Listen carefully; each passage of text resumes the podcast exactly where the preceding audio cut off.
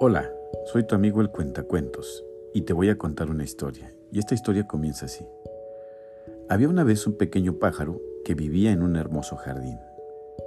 El pájaro era muy feliz allí, comiendo semillas, bebiendo agua de un pequeño arroyo y construyendo su nido en un árbol. Un día, el pequeño pájaro se encontró con un gran águila.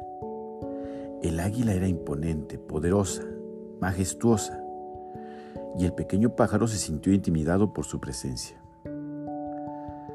La águila se burló del pequeño pájaro y le dijo, ¿Cómo puedes estar feliz viviendo en este pequeño jardín?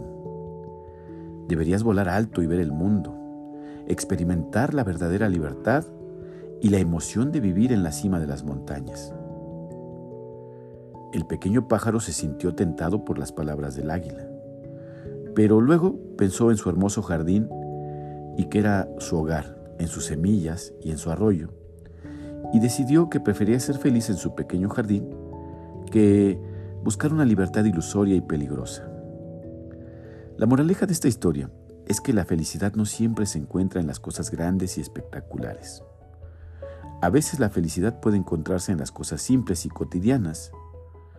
Debemos aprender a valorar lo que tenemos y apreciar las pequeñas cosas en la vida en lugar de buscar constantemente algo más grande y mejor. La verdadera felicidad viene de adentro y no de las cosas externas que adquirimos. Y, colorín colorado, esta historia se acaba.